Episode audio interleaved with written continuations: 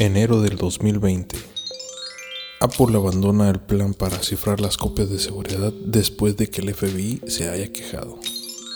El CEO de Google dice, la inteligencia artificial necesita ser regulada.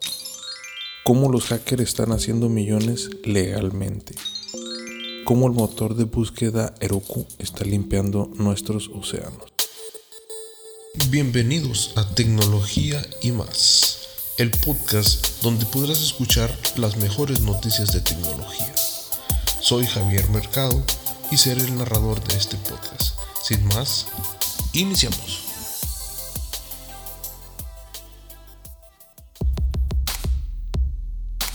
Muy buenos días, muy buenas noches, muy buenas tardes, donde quiera que nos escuches. Estas son las noticias de tecnología que tenemos para ti.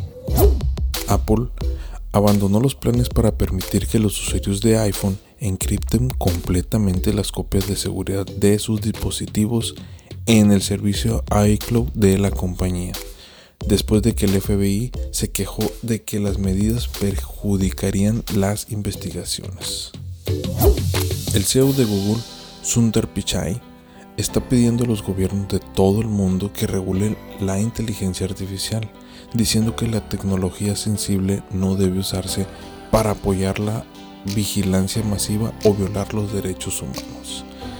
Sin embargo, Pichai, el alto ejecutivo de Google, así como su empresa matriz Alphabet, también argumentó que los gobiernos no deberían ir demasiado lejos, ya que trabajan para controlar las tecnologías de alto riesgo, como el reconocimiento facial y los vehículos autónomos.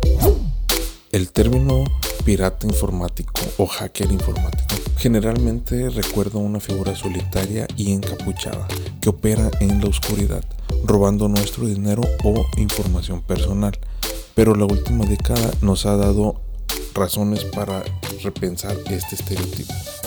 Un nuevo tipo de hacker está en aumento llamados hackers éticos o hackers de sombrero blanco. Estos hombres y mujeres usan sus habilidades para siempre ayudando a las empresas a protegerse. Trabajan para informar vulnerabilidades de seguridad antes de que los piratas informáticos criminales puedan aprovechar los errores. Como resultado, la piratería ética o hacker ético puede ser mucho más lucrativa que operar ilegalmente. Cada vez más organizaciones como Google, Goldman Sachs y el Departamento de Defensa están pagando a los piratas informáticos por identificar vulnerabilidades en sus sistemas en lo que se conoce como un programa de recompensas por errores. Heroku es un motor de búsqueda dedicado a salvar el planeta. La compañía dona el 60% de los ingresos generados por los clics en los resultados de búsqueda patrocinados a organizaciones asociadas que trabajan en temas de cambio climático.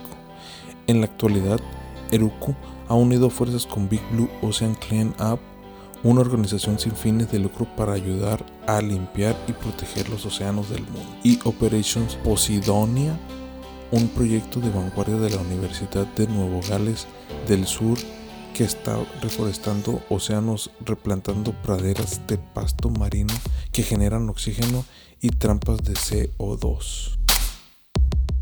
Estas fueron las noticias del día de hoy. Si te gustó el programa, búscanos como Tecnología y más. Estaremos subiendo contenido. Invita a tus amigos a que escuchen este programa, ya que es para ti y para todos. Muchas gracias.